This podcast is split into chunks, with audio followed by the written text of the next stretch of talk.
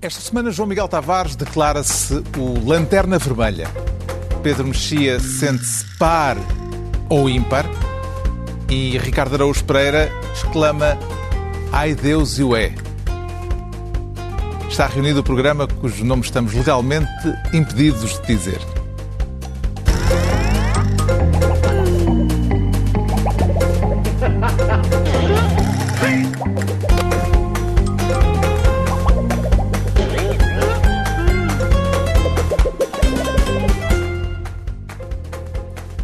Ora viva, sejam bem-vindos. Já com o novo governo e com a nova composição da Assembleia da República empossada depois de um processo eleitoral atribulado, passaram dois meses desde as eleições. Havemos de falar da posse e da nova legislatura daqui a pouco e vamos também analisar os impasses da guerra e uma frase controversa do presidente norte-americano. Mas, por entre tanta coisa séria, houve um episódio a dominar atenções durante boa parte da semana. A bufetada no palco dos Oscars. Já toda a gente deve ter visto estas imagens, mas talvez valha a pena recapitular. Jada, I love you. G.I. Jane 2, can't wait to see it. All right? oh, wow. Wow. Will Smith just smacked the shit out of me. Did- wife's name out your mouth. Wow, dude. Yes. It was a G.I. Jane joke. Keep my wife's name out your mouth. I'm going to, okay? A estalada em direto no palco dos Oscars, que leva o Ricardo Araújo Pereira a querer ser ministro dos limites. Que limites é que foram ultrapassados, Ricardo Araújo Pereira? Oh, Carlos, eu tenho a impressão que nenhum limite foi ultrapassado que não tenha que não venha a ser ultrapassado já há bastante tempo, de uma forma menos musculada, mas que tem vindo a ser ultrapassado. É por isso que é tão divertido ver agora gente chocadíssima com o caso e com as reações subsequentes, ah, como se isto fosse surpreendente. Mas não, não é exatamente surpreendente. Quem é que ficou verdadeiramente surpreendido que isto... Eu, eu- vamos lá ver. Não sei se lembram, mas lembram Pá, eu fiquei um certamente. bocado surpreendido. Não estava à espera que o Will Smith mandasse uma lambada no Chris Rock. Só porque é um bocadinho mais. Repara no seguinte, eu, eu- nós temos aqui. A gente não fala de outra coisa. Aqui a gente, não, se, se bem se lembram, uma semana. Notem, uma semana. São mesmo sete dias depois do atentado ao Charlie Hebdo, o Papa disse assim. Não se pode agi- agir com violência, mas se o Sr. Gasparri, que era o homem que ele tinha ao seu lado numa viagem de avião, se aqui o Sr. Gasparri disser uma coisa desagradável sobre a minha mãe, eu dou-lhe um soco. É normal. É, diz duas vezes, é normal.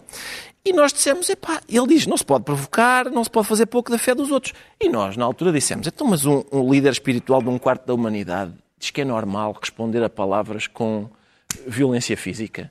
E os, os atuais chocadíssimos disseram: "Epá, não critiques este Papa, que este é dos nossos amigos, e o outro é que era nazi, este é, este é bom.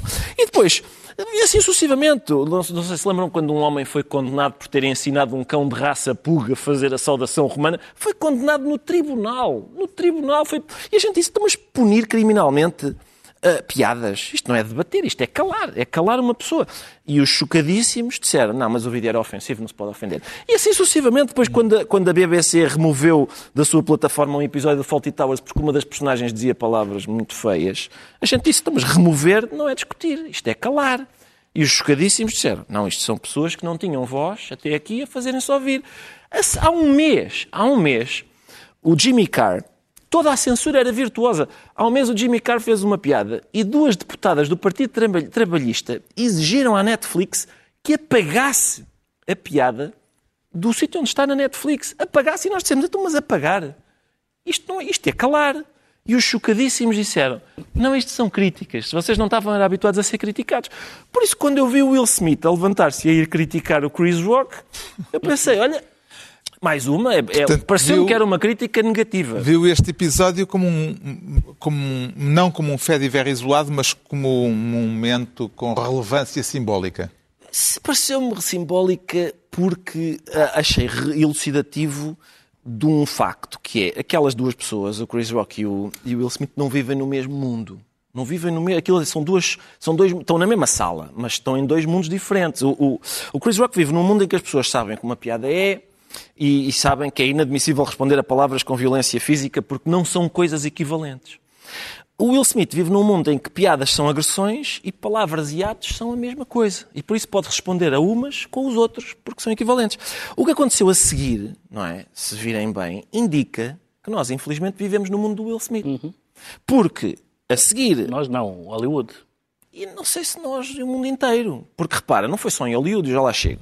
O agressor, em vez de ser expulso da sala, imediatamente, como em qualquer bar de quinta categoria, se olha, desculpa, o senhor ponha-se na rua, não se sabe comportar aqui, vai A sair. Academia disse que tentou que ele saísse, mas, Mas hoje já foi desmentido isso. Mesmo quando- depois ele não quis sair e, portanto, ficou. Bem, Mas quer dizer, era o que faltava, não é? Olha, o senhor, o senhor agrediu, acabou de agredir uma pessoa que nós contratámos para vir aqui fazer um trabalho. O senhor- E ele, ah, mas não quero, então está bem.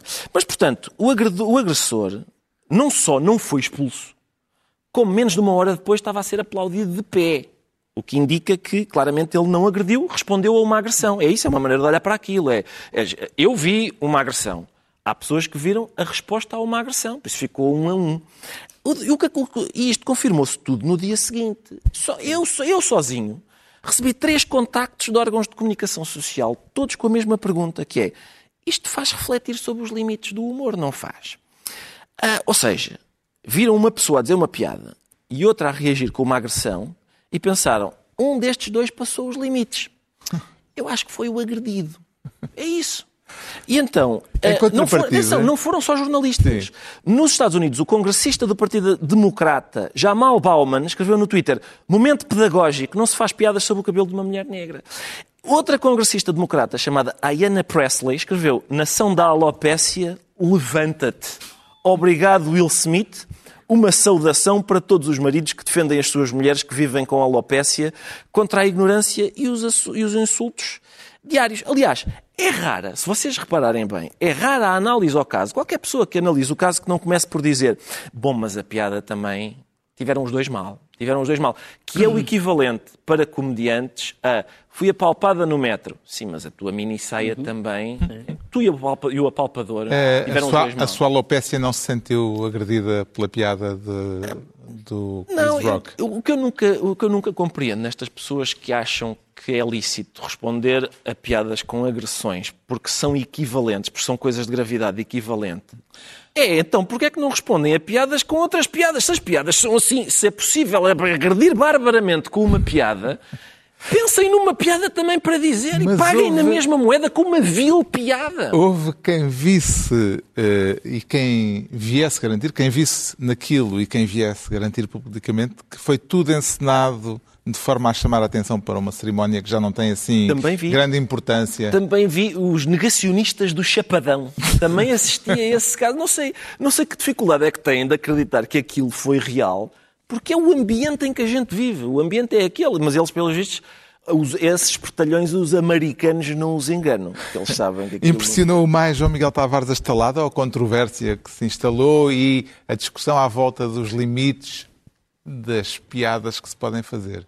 Eu, apesar de tudo, fiquei surpreendido pela, pela estalada, ali ao, ao contrário do Ricardo, e fiquei fascinado pela, pelas discussões que vieram a seguir, porque foram muitas e foram muito diversas. O, o Ricardo só abordou algumas, eu próprio também escrevi um texto sobre a questão da masculinidade tóxica, que supostamente aquilo foi uma manifestação de masculinidade tóxica da parte do Will Smith, e depois Eu fiquei fascinado com a quantidade de acontecimentos que ocorreram naquele minuto. Porque houve pessoas. Eu, eu vi uma pessoa a dizer uma piada e outra a agredi-la. Mas, por exemplo, houve outras pessoas que viram um homem a responder a masculinidade tóxica com masculinidade tóxica por causa de uma mulher duplamente intoxicada. Sim, sim. Houve pessoas que viram uma mulher negra a ser atacada por um homem. Curiosamente, ninguém viu um milionário a agredir um negro que estava a trabalhar. Também era uma hipótese de, olha, de ver, não é? Mas essa- há várias, Mas há, explica- há várias coisas. Aconteceram tantas coisas que eu não sei exatamente o que é que vi. a explicação do poder eh, é boa, não é? E, e que, na verdade, no meio disto tudo, a explicação do poder é, é provavelmente a mais eficaz. Que é a Mas explicação do poder? a explicação do poder é que aquelas. Nós também falamos disto abundantemente aqui no programa, não é? Aquela coisa que saiu fora de moda, quando nós às vezes falamos da esquerda, a classe social, não é? Mas, mas de facto aquilo que, que, que explica eh, e continua a explicar, que sempre explicou e continua a explicar o mundo, a grande diferença ainda é entre ricos e pobres e entre poder. Eu Ali vi não se põe a questão. Não, ali põe-se não, põe-se não- no, no, no sentido Não em que aquilo. pobres, mas- é- Eu vi pessoas a dizerem que o, que o Chris Rock tinha, tinha feito aquilo que se chama punching down. Portanto, é possível. É possível. Punching down é alguém com um estatuto Com um estatuto superior, superior, bater, nos que estão por baixo. Nunca que o está Chris por Rock tem baixo. estatuto superior ao, Chris, ao Will Smith. Neste momento é possível olhar para uma pessoa milionária que está na primeira fila dos Oscars. Sim, mas é que mesmo isto é uma combinação que não, independentemente não disso- faz com que uma pessoa pertença ao 1%. Isto é 0,00001. É milionária e está na primeira fila dos Oscars. E mesmo assim é uma desfavorecida. As piadas, têm, as piadas são uma agressão tão grave. Mas mesmo sem isso, Ricardo, Tão o- poderosa. O, o Will Smith é obviamente uma celebridade maior que o Chris Rock. Mas, Portanto, mas é assim. Não, É aqui- mas aqui, eh, aqui a questão do poder é, eh, manifesta-se da seguinte forma: se Will Smith não tivesse tão cheio de si próprio e do seu próprio poder, jamais faria aquilo. Quer dizer, seria impensável. E se alguém o fizesse, seria um maluquinho E de um sentimento de impunidade. e de um sentimento de impunidade. E se alguém o Que se fizesse, seria um maluquinho. depois na forma Claro, como houve completamente, uma reação da sala que não pareceu É, escandalizada. exatamente. Nem o facto, como o Ricardo salientou e bem, dele não ter sido convidado a sair. Sim. E, portanto, o poder explica muito disso. Ao mesmo tempo, há um lado que eu, em relação ao qual é inaceitável, mas eu consigo compreender as reações de muitas pessoas, que é a ideia da proteção da família. Que é em si algo também profundamente reacionário, ao mesmo sim. tempo. Ah, mas, mas as pessoas, Não é a da pessoas. família que é reacionária, é a proteção à pancada da Sim, família. que é exatamente. A proteção modo. à pancada. Não, mas as pessoas veem aquilo que é. Ele está a proteger a sua mulher. As pessoas disseram que Mas- digno homem de família. É, Que mas sente que ao mesmo tempo, É isso, é. para digno homem de família, aquilo também é uma família completamente bizarra dentro disso, porque é uma família com um casamento aberto, em que isso é público, não é? Em que cada um deles dorme com quem lhe apetece. Sim, mas também isso não é. eles façam lá o que Não, mas ouve lá. Não é o modelo de família no qual tu estás à espera de que venha o homem, tipo, Os a- valores tradicionais. dos valores tradicionais, que é o homem que defende a mulher. E, portanto, há aqui uma espécie de tempestade hum, de, de- de- de- de ideias e de valores em conflito que tornam ah, o caso, de facto, interessante. Isso não há dúvida. Também ninguém viu, sentido. ninguém viu um homem a bater noutro homem de quase 60 anos que é menos, tem menos 10 centímetros e é 20 quilos menos, menos, mais leve. Também ninguém viu isso. Mas o Chris Rock... Mas é uma maneira de só- também. A propósito de poder. Mas o Chris Rock esteve espetacular. Eh, O Chris Rock foi incrível. Para já, pela forma como ele aguentou a estalada. Era legítimo ter abandonado Sim, claro. o palco. Sim, e a maneira como, como ele continuou a trabalhar. Portanto, ali, se nós tivermos a ver quem é que é ali o verdadeiro macho, para mim é o Chris Rock que está ali no topo. Parece-lhe fazer sentido, Pedro Mexia, a hipótese, entretanto, aventada de vir a ser retirado eh, eh, a Will Smith do Oscar que ele ganhou nessa cerimónia, em que foi protagonista por outras razões.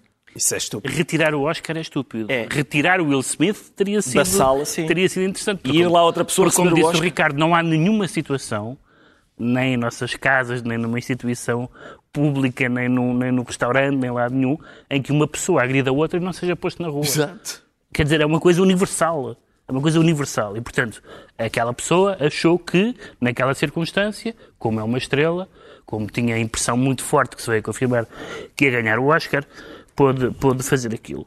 Agora, as discussões, evidentemente, eh, eh, centraram-se eh, em coisas que, não- que têm um interesse muito relativo ou nenhum interesse, como aquela piada pode ou não ser ofensiva. Pode, e então? Todas. A, a piada tem ou não graça, não sei, e então? Exato. Quando a única questão é, que é uma questão de facto que noutras circunstâncias já temos aqui também abordado, é se é a mesma coisa dizer uma coisa e fazer uma coisa, neste caso dizer uma piada e dar um estalo, ou uma agressão física em geral. Sendo que eh, também é importante dizer que eh, o- eu acho que também que o Chris Rock reagiu muito bem, de facto, porque ele tinha toda a legitimidade para se ir embora. Não apresentou queixa, que eu saiba ainda não fez nenhuma declaração achincalhante em relação ao, ao Will Smith, portanto, até porque houve, houve, houve alguém que escreveu isso e eu concordo com essa ideia. A masculinidade não é só tóxica, também há a masculinidade da agressividade, mas também há a masculinidade, se quisermos usar esse termo, não tenho Sim. interesse nele, mas eh, eh, do autocontrole. E o, e o Chris Rock esteve bem eh, desse ponto de vista. O resto, compara... o resto retirar o Oscar é absurdo. Ele ganhou o Oscar. Tu, neste momento, acabaste de associar a masculinidade ao autocontrole e as feministas que neste momento estão acordadas não te vão perdoar porque Pá, vão tá bem, perguntar. é pá, sim, Como já, assim? Já não vou dormir. Não, não, é, Eh, é só por isso que eu acho que a masculinidade Eh, tóxica é uma bela treta que não significa coisa nenhuma. Há várias formas de masculinidade. Não, não, mas eu estou quer que contigo, isso seja estou se só a exprimir. dizer. Algumas são melhores do que outras. O que é que eu ia dizer? Não sei. Agora interrompeste-me. Não Interrompi sei. eu, peço desculpa. Mas era uma ideia excepcional. Era uma ideia muito boa De- mesmo.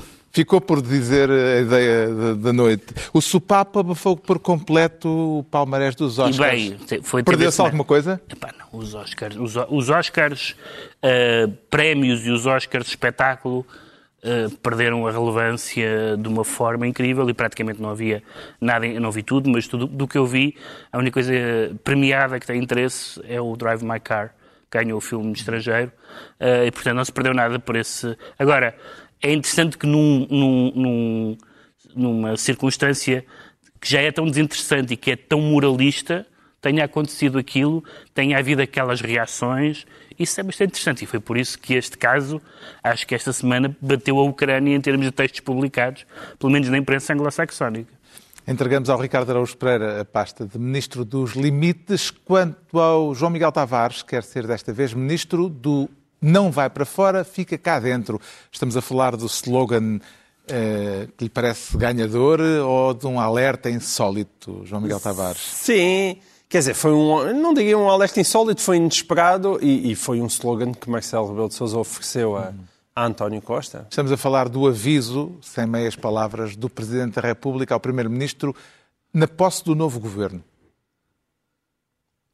Agora que ganhou, e ganhou por quatro anos e meio, tenho a certeza que Vossa Excelência sabe que não será politicamente fácil que esse rosto, essa cara que venceu de forma incontestável e notável, as eleições, possa ser substituída por outra a meio do caminho. Marcelo a avisar Costa de que não convém abandonar o barco a meio da travessia. Quão insólito lhe pareceu este aviso naquele contexto, João Miguel Tavares? Eu acho que eh, ele é insólito pela, pela clareza. Pela clareza. Ah, aliás, porque muitas vezes. ah, E por ser um assunto que era apenas um rumor.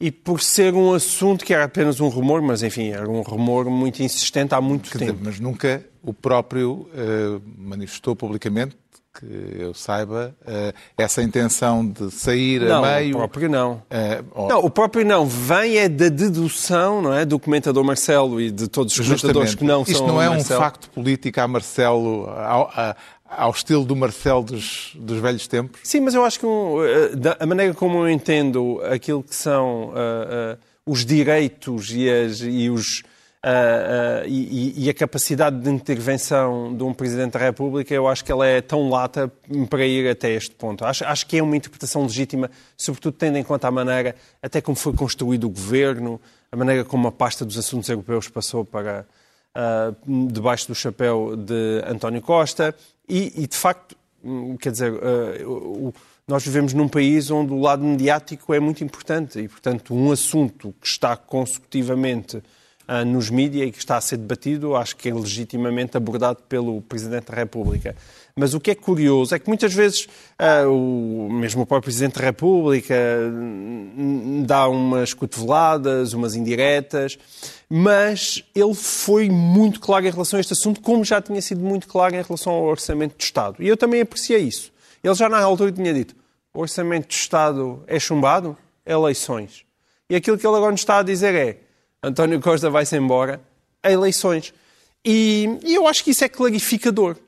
Ao mesmo tempo, há ao mesmo tempo aqui um- algo que é paradoxal. Nós não sabemos neste momento se António Costa quer ou não quer. É verdade que ele não respondeu ahm, durante o discurso. Ele interviu depois de, de Marcelo e depois também falou aos jornalistas e, portanto, não, não, não, não falou desse tema. Não é presumível que ele soubesse que o Presidente, Não, o mas, Presidente da República mas ia ele, dizer. ele, ele, no seu próprio discurso, fez alguns improvisos a responder a coisas Sim. que Marcelo tinha dito. E quer dizer, também se ele quisesse, poderia ter respondido a isso, mas entretanto já veio a, a Mariana Vera da Silva dizer que o, que o governo. Que é uma está, não questão. Que é uma não questão e que todo o Governo está comprometido até eh, 2026. de- de- próximas de- do Primeiro-Ministro, segundo o Expresso, disseram ao Expresso que eh, ele vai levar o mandato até ao fim. Sim, e, e quer dizer, também podemos colocar a hipótese que se ele se fosse embora, o Pedro Nuno Santos, também aqui há atrasado, também já tinha dito que nunca aceitaria ser um primeiro-ministro, digamos assim, sem ir, ah, sem ir a eleições. Portanto, adiante. Portanto, adiante com aqui uma nuance que, que é engraçada e que é Não é paradoxal. o único herdeiro. Não é o único herdeiro. Mas há aqui algo que, é, que eu acho que é paradoxal e que é interessante, que é, ao mesmo tempo, Marcelo hipervaloriza António Costa.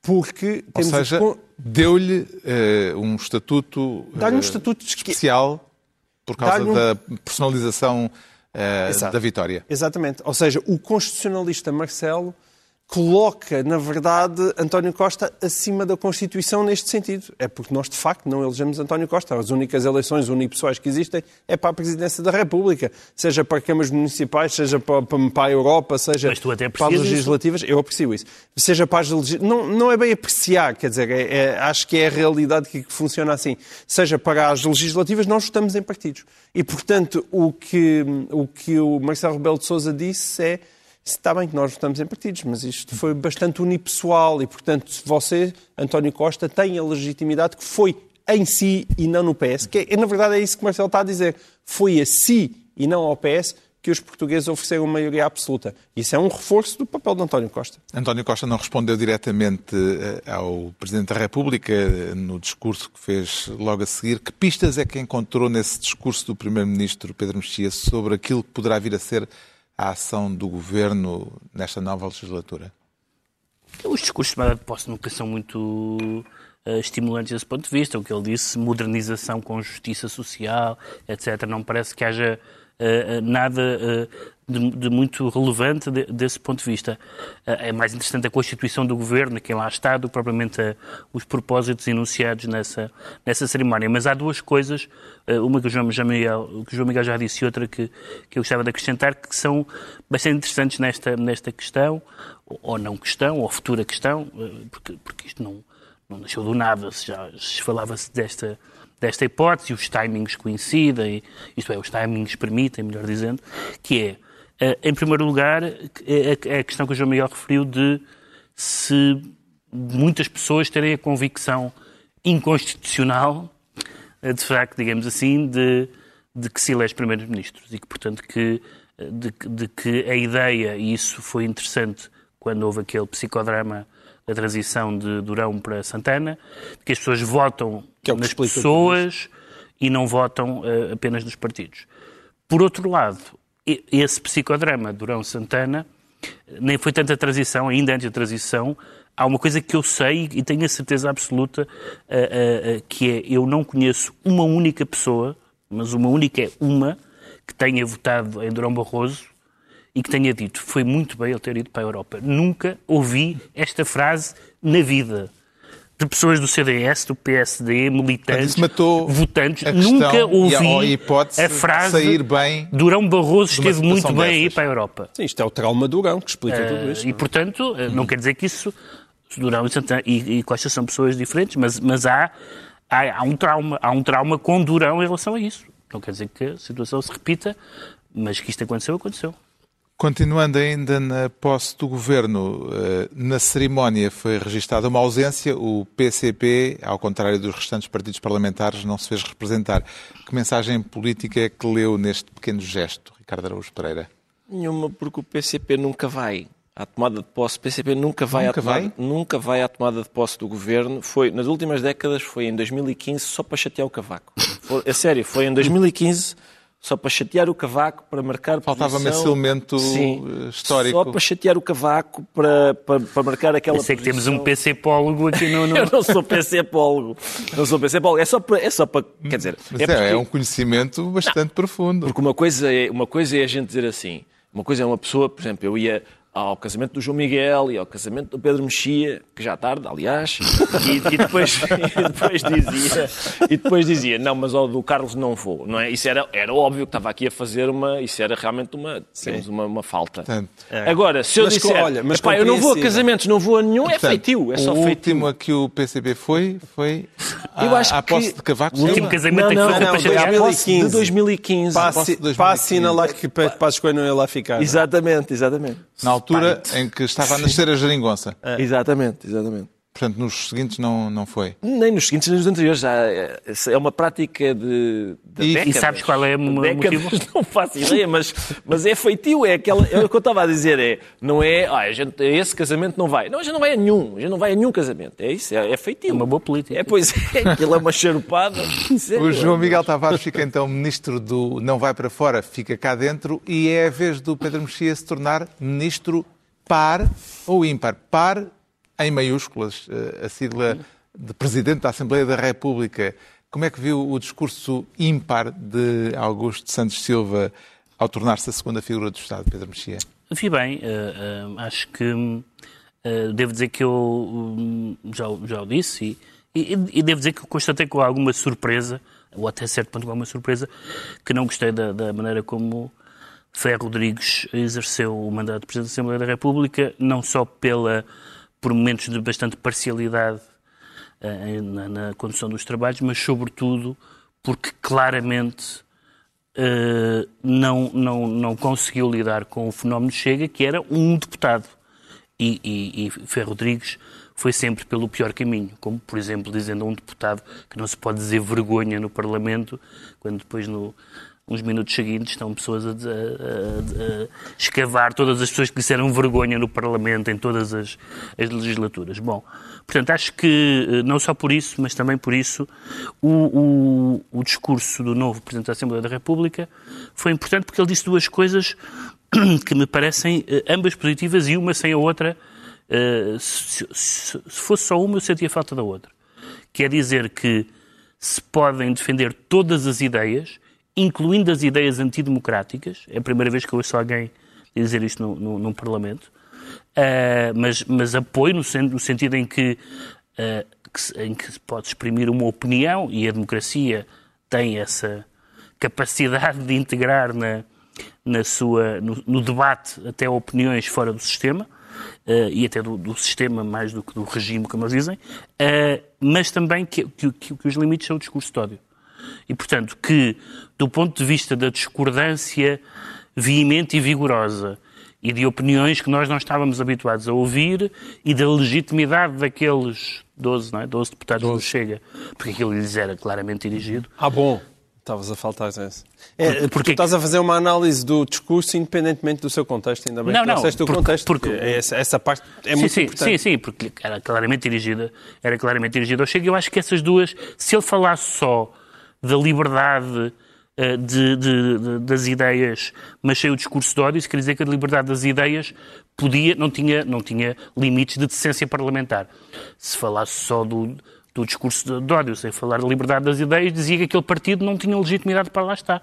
E nós, tanto quanto sabemos, tem, no sentido em que é legal, as pessoas votaram, portanto é um partido como os outros, para este efeito. Sim, como disse Augusto Santos Silva, dar-lhe eh, a importância ou, na medida eh, do que o povo português Claro, é lhe isso. deu. É, é- são essas, são essas as regras do jogo. E, portanto, isso, desse ponto de vista, desse ponto de vista foi bem. Acho que foi uma, uma estreia feliz. Quanto à votação dos candidatos à vice-presidência, os nomes apresentados pelo Chega em duas votações sucessivas foram eh, chumbados, sem surpresa. Talvez mais surpreendente tenha sido a rejeição do líder da Iniciativa Liberal, Coutinho de Figueiredo. Como é que entende o facto dos liberais, ao contrário do Chega, não terem apresentado mais nenhum candidato ou uma segunda votação, João Miguel Tavares?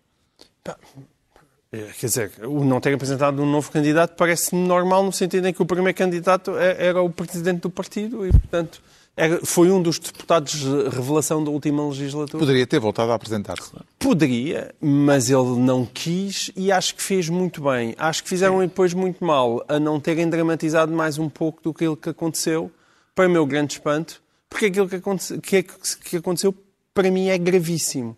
Portanto, embora este, ah, ah, a hora já vá adiantada, deixa ver se eu ainda consigo aqui puxar por toda a minha O capacidade que de aconteceu nos dois casos ou no caso da O que iniciativa aconteceu liberal? nos dois, Nos casos. dois casos. Um deles, Mas no, ou mas seja, no, no caso, caso do Chega, mas no caso da iniciativa liberal nós sabemos o que aconteceu. Não, não, sabemos, metade. Estás a falar da história do PSD. Sabemos, Deixa- sabemos. Sabemos. Deixa-me deixa ver se eu ainda me Sabemos consigo bem. indignar a esta hora. É verdade que o que aconteceu com o caso do Chega, com o Pacheco Amorim, depois com o Mitar Ribeiro, foi sem surpresa, que já tinha sido anunciado. Não quer dizer, como eu aqui defendi abundantemente, e portanto quero reforçar, que para mim é uma vergonha que vai contra aquilo que é o espírito da Constituição. Porque aquilo que se está a fazer não é dizer este senhor não deve, ou por causa disto, ou porque pertenceu a grupos extremistas em 1975, se acharem que isso é, é razoável, e este também não pode, e o que vier a seguir também não pode, e o que vier a seguir também não pode, porque aquilo que se está a fazer é impedir um partido de ter um vice-presidente. E impedir um partido de ter o vice-presidente, para mim, vai claramente contra aquilo que é o Foi espírito a da votos. Constituição. Já falámos sobre isso. foi a Já votos. falámos Foi a mas votos, você- Miguel. mas nós O que é que tu discordamos queres? Não, mas, mas desculpa O que é lá. que tu queres que eles, se eles votem? o Aquilo é um voto, é uma votação. As pessoas votam livremente, queres obrigar as pessoas a votar é a ao alternativa? contrário do que... A alternativa, nada. Qual é a alternativa se uma coisa vai dizer- a mas votos? lá. Mas uma coisa de vai a poder- votos.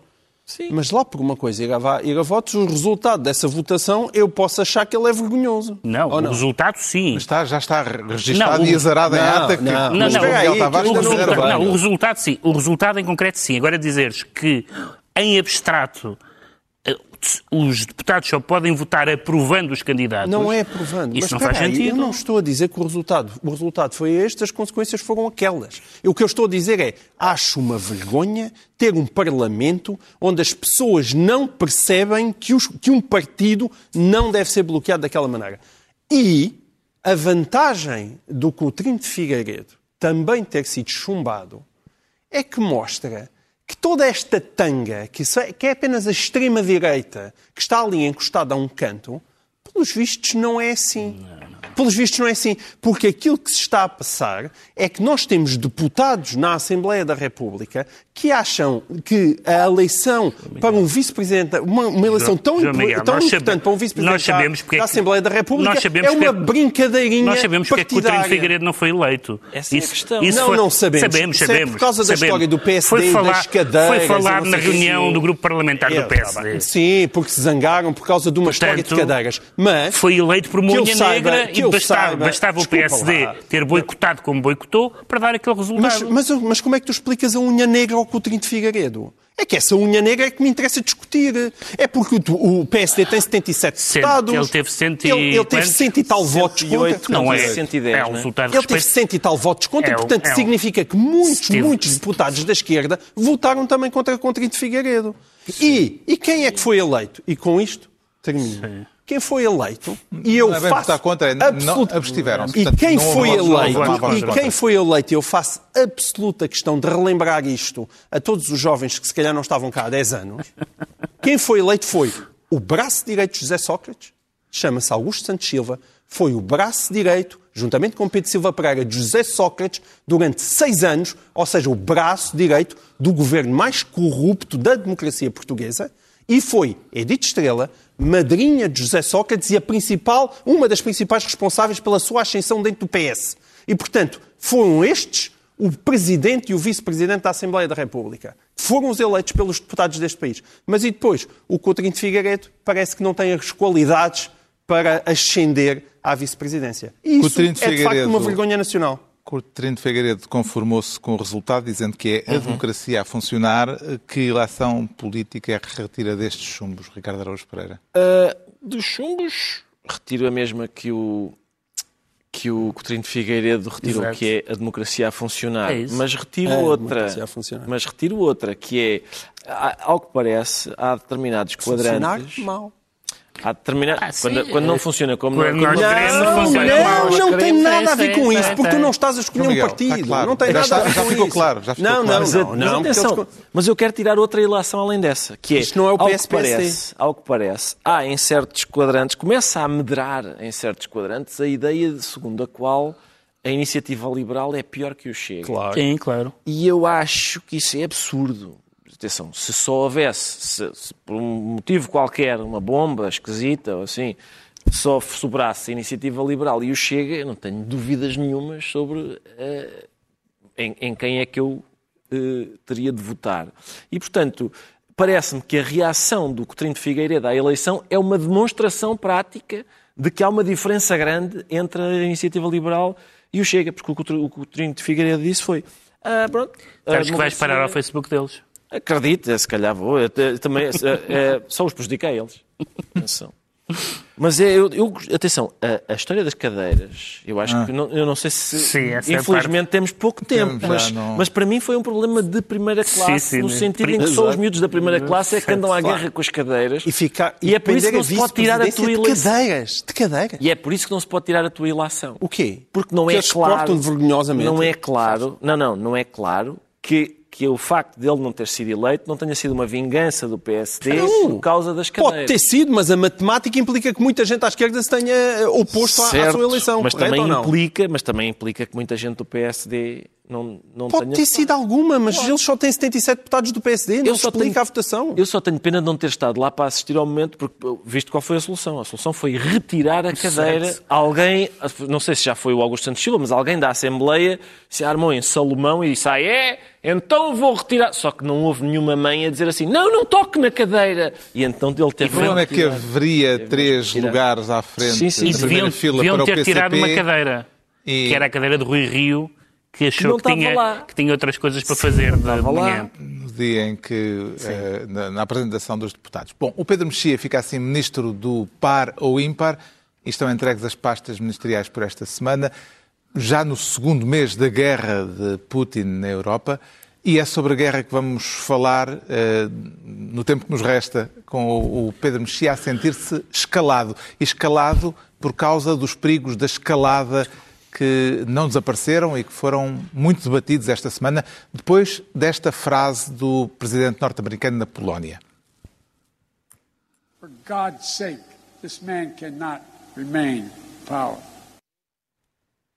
A frase de Joe Biden foi muito comentada e um dos primeiros a comentá-la, recusando-se eh, a subscrevê-la, foi o presidente e agora candidato presidencial francês, Emmanuel Macron.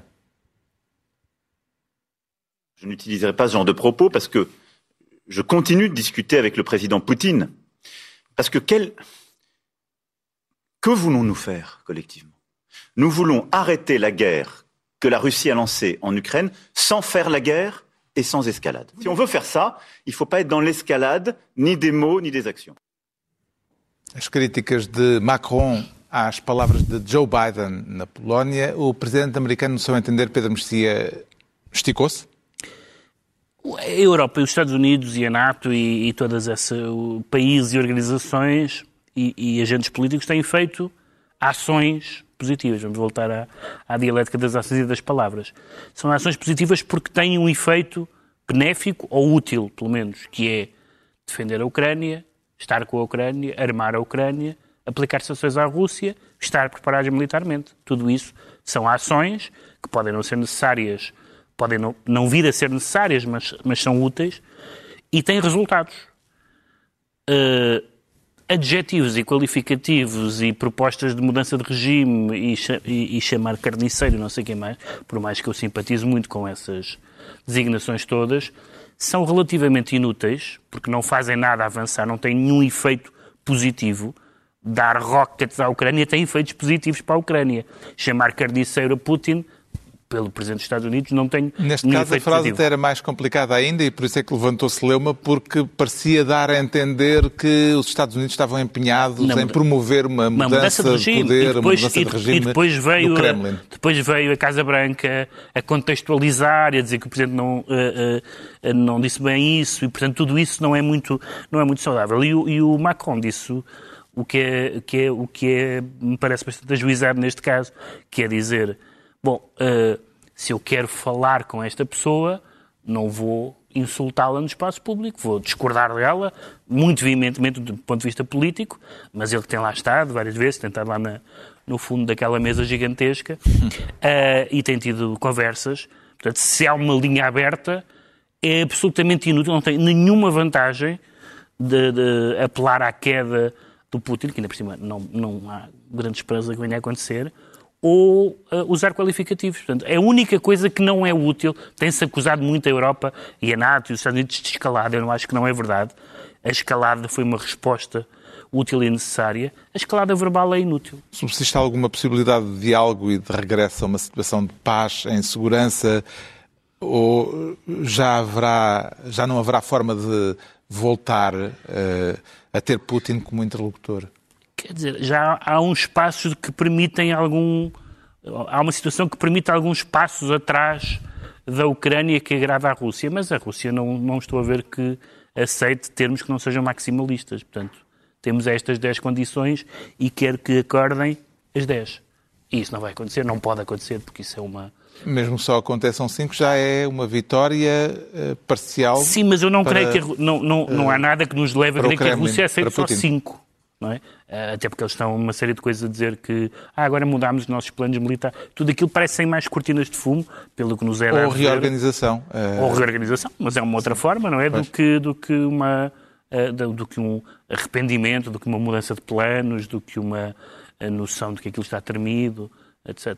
Talvez nos estejamos já a cansar, digo, a opinião pública, da, da situação de guerra na Ucrânia, eh, mas a situação continua volátil. Em que medida é que este discurso de Joe Biden e a volatilidade que ainda existe, com a possibilidade de haver eh, um incidente qualquer que precipite uma, uma escalada, em que medida é que isto poderá ter contribuído para acicatar justamente esse risco de escalada no, no conflito, João Miguel Tavares? Eu confesso-me que eu neste momento eu aqui discordo realmente do Pedro. Eu estou bem nas tintas para a suscetibilidade de Vladimir Putin. Não, não é, quero nem saber. Não é a suscetibilidade, é a inutilidade do gesto. Não, quer dizer, mas é, é, repara, tanto podes considerar que é inútil ele ter dito aquilo, como é inútil o impacto que aquilo tem ou não tem no Kremlin.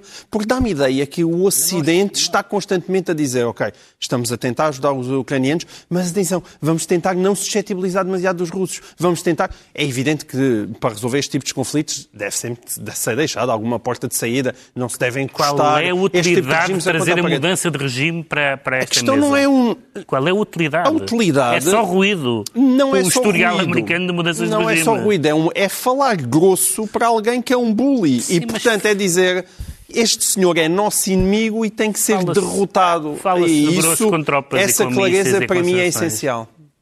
Os serviços de informação americanos e ingleses dizem que Putin está a ser enganado por aqueles que o rodeiam eh, a respeito da verdadeira situação no terreno. Parece-lhe uma informação credível, Ricardo Araújo Pereira? Não sei, Carlos. Eu tenho, tenho acompanhado todas as informações desse tipo, que os que eles estão a, a, enganá-lo, que, que, que há soldados russos que estão a tentar contra, estão a sabotar o próprio esforço de guerra russo porque porque acham a guerra por várias razões, uh, que, enfim, tenho, tenho acompanhado todas essas notícias, esperando que sejam verdadeiras e que uh, permitam à Rússia fazer uma destas, a chamada sair de fininho, dizer vamos agora recuar um pouco, porque o que nós queríamos no fundo já está mais ou menos feito e vamos. Toda a gente tem lembrado, e percebo que se lembra, não é? Toda a gente tem lembrado a, a maneira como no fim da Primeira Guerra Mundial a Alemanha se, se, se, se achou humilhada e como isso foi uma espécie de semente para a segunda. E por isso esse é, esse é outro problema, é fazer com que uh, a Rússia saia dali com um pouco de dignidade. Não sei se vai ser possível. Acho que ainda não estamos nessa fase. Depois disto. Uh, o, o, entretanto, os russos dizem que vão concentrar-se no Donbass. Uh, Uh, vê isto como um recurso estratégico? Ou não, lá está, uma... espero que faça parte desta, da, tal, hum, da tal saída de fininho, como quem diz. Em princípio, em princípio, o nosso trabalho aqui está feito, estamos mais ou menos satisfeitos com o que obtivemos. Mas isso é wishful thinking. É, sim, sim, é. Tenho. tenho estou, e, e ficarem com, com, continuarem com a Crimeia com um pedaço de Donbass, não percebo como é que isso vai fazer sim. o conflito acabar, não é? Não... É isso, não, mas qualquer coisa que. um osso que lhes dê para dizer, estão a ver? Conseguimos mais um terreno de 700 metros quadrados aqui no Donbass. Não, pois, mas o osso tem que ser mesmo um pau Eu sei, infelizmente. Os ucranianos estão a fazer concessões, quer dizer, já aceitaram uh, a, a, a, neutralidade, uh, o não entrarem para não, a NATO, sim, portanto, até agora só houve concessões da parte mas, do lado mas se ucraniano. não houver concessões territoriais, eh, estas, estas negociações, isto por enquanto, é- acho que é mais um teatrinho do que outra coisa qualquer. Infelizmente. Infelizmente. Continua. Está à altura dos livros e eu trago esta semana um livro que pode ser útil nesta situação em que estamos, desde que Putin mandou invadir a Ucrânia. Voltamos a viver num mundo de incerteza absoluta, com o receio de uma escalada da guerra que alastre e que possa dar origem a uma tragédia nuclear, uma perspectiva sombria que amedrontou o mundo durante quase meio século, no século passado. Agora, depois de um relativo alívio na Europa, eh, nas últimas três décadas, estamos de novo perante um confronto leste-oeste e vale a pena perceber o que há de comum e o que há de distinto. Há muito de comum e há muito de distinto em relação ao período da chamada Guerra Fria. Daí a utilidade deste Atlas da Guerra Fria, que é sobretudo uma reunião de informação factual relativa a esse tempo que terminou com o desmoronar da União Soviética e que parece estar agora com as tentações imperiais de Putin eh, a ressurgir. É um atlas cheio de mapas e de infografias a ilustrar essa ameaça de guerra mundial que, felizmente, na altura não se concretizou, mas com que estamos de novo confrontados. A edição é, apropriadamente, diria, da Guerra e Paz. Quanto ao João Miguel Tavares, traz banda desenhada. Sim, uma das coisas que eu gosto muito de fazer, sobretudo com a minha filha mais nova, é, é, é ler com ela à noite e a banda desenhada é muito útil para isso. E, e, hoje em dia existe uma tendência que também é útil para esses casos, que é uh, adaptar episódios uh, verdadeiros, portanto, episódios históricos, uh, à, à, banda desenhada. E às vezes há episódios realmente surpreendentes, neste caso um episódio que eu nem sequer conhecia e que é abordado neste livro chamado Branco ao Redor, que é um livro assinado por dois franceses, Lupano no argumento e Ferret no, no desenho. Um, que é, é, sobre uma escola uh, que surgiu na década de 30, uh, ali ao pé de Boston, no Connecticut, que foi uma escola de alunas negras, numa altura em que a escravatura ainda não tinha sido abolida nos Estados Unidos, tinha sido uh, abolida no Norte, mas não no Sul. Esta, isto aqui é, é no Norte, mas é onde ainda existia uma dose de preconceito gigantesca. Hoje em dia existe uh, este Prudence Crandall Museum, ou seja, tem o nome dessa senhora que em 1832 fundou essa escola só para mulheres negras. Uh, e este livro conta essa história. Não é uma história propriamente com um final muito feliz, mas que é bom para quem gosta de ler com os seus filhos ou de dar a ler aos seus filhos. Um, é uma boa introdução aos temas como o racismo e como o feminismo e uma introdução da boa maneira. E nós bem precisamos que esses temas sejam introduzidos da forma certa nos dias de hoje. Branco em redor. O Pedro Mexia traz um russo. Sim, eu não sou a favor dos boicotes culturais e, portanto, era só o que faltava não poder recomendar um livro de Dostoevsky. É um, um livro editado pela Relógio d'Água, com a tradução da Nina e Felipe, uh, Felipe Guerra. Diário do Escritor não é, como o nome sugere, um diário, é, na verdade, um jornal, que, um jornal de um homem só, que ele publicou nos últimos cinco anos de vida, uh, e que fala dos mais variados assuntos da atualidade.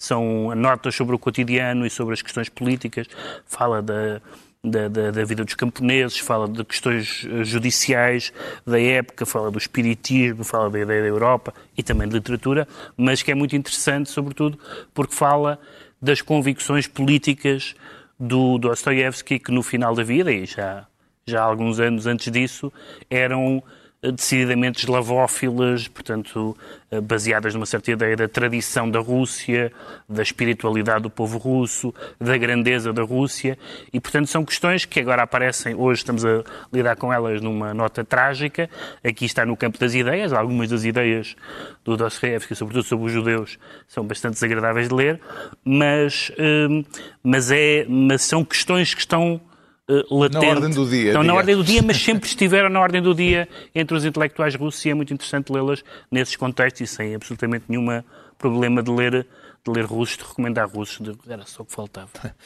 O Ricardo Araújo Pereira, fazendo jus ao cognome que o Pedro Mexia há pouco lhe deu de eh, PC. Como é que era? PCpólogo. PCpólogo. Não. eh, traz um livro justamente sobre o PCP. Não, eu tenho, sem ser PCpólogo, tenho, como o Pacheco Pereira, interesse na, na- na história e no- do, do PCP, acho realmente fascinante. E este livro, ah, que se chama ah, 100 anos do PCP, é do Domingos Lopes, 100 anos do PCP, Um do Sol da Terra, PCP. exatamente, da Guerra e Paz, 100 anos do PCP, da- do Sol da Terra ao Congresso de Louros, e ainda tem um subtítulo chamado Resgatar e Reconfigurar o Ideal Comunista. O Domingos Lopes foi militante do PCP durante 40 anos, pertenceu aliás ao Comitê Central. E é daquele aqui- vasto grupo dos reformistas, dos reformadores. é, do, é sim, é do grupo dos reformadores. Também e é um- dissidentes. E é um homem, sim, e é um homem que faz aqui, isto é uma, é uma história do PCP, e é, sobre os 100 anos do PCP, e é também uma reflexão para ver se o PCP dura mais alguns. Ah, infelizmente, não tenho a certeza que alguém no PCP vá ler e tomar boa nota do que aqui está, mas talvez devesse o livro, aliás. O livro, aliás, se calhar ler vão e tomar notas, mas para, por outras razões. Mas, eh, mas o livro tem, aliás, um, um PS em que já aborda, um PS, um post-scriptum. Cuidado com isso. Sim, não, Sabes que os reformadores vão todos lá parar. Não, não. Ah, um post-scriptum em que aborda já o resultado, do- este resultado eleitoral e é, quer dizer, e o livro fala sobre, digamos, sobre uma espécie de sombra do cunhal que continua a pairar sobre o PCP e é curioso porque é aquela sombra que, que é, basicamente é sobre, por exemplo, os regimes do leste, como, como a, a Coreia do Norte. Eh, nem sequer é um regime do leste, é mesmo, como, como- vamos supor, a, a- maior abjeção, o regime da Coreia do Norte, o Álvaro Cunhal dizia, ah, sou contra, mas não se critica para não dar armas ao imperialismo. E isso é uma coisa normalmente designada por cultura política, que na verdade é apenas sectarismo, e que prejudica o PCP, como aliás no caso desta guerra. No caso desta guerra, o que está em causa é Eu também acho que tu agora estás a prejudicar a SIC que nunca mais te calas. Desculpem. Pronto, assim se conclui mais uma reunião semanal, de hoje a oito dias, à mesma hora, os mesmos de sempre, Pedro Mexia, João Miguel Tavares e Ricardo Araújo Pereira.